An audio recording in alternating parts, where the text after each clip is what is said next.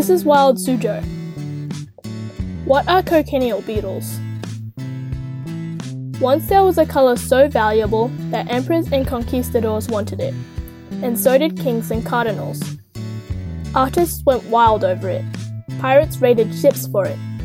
Desperate men even risked their lives to get it.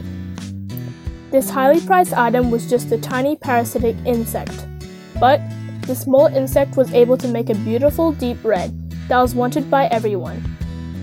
But how are these bugs able to produce such an intense color?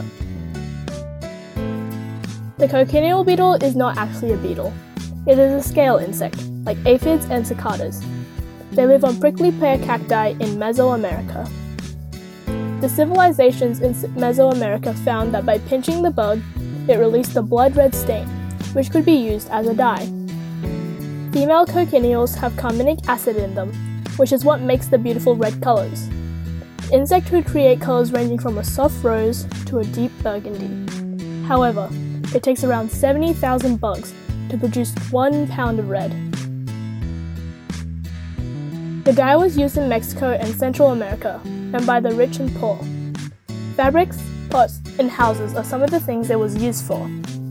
When the Spanish conquistadors landed in Mexico, they were amazed by the stunning red color.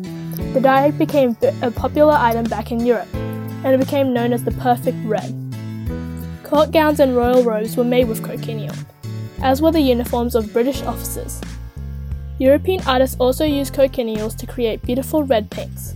After all, we are drawn to the color red. For Wild Suzhou, I'm Siana. Thanks for listening and see you next time.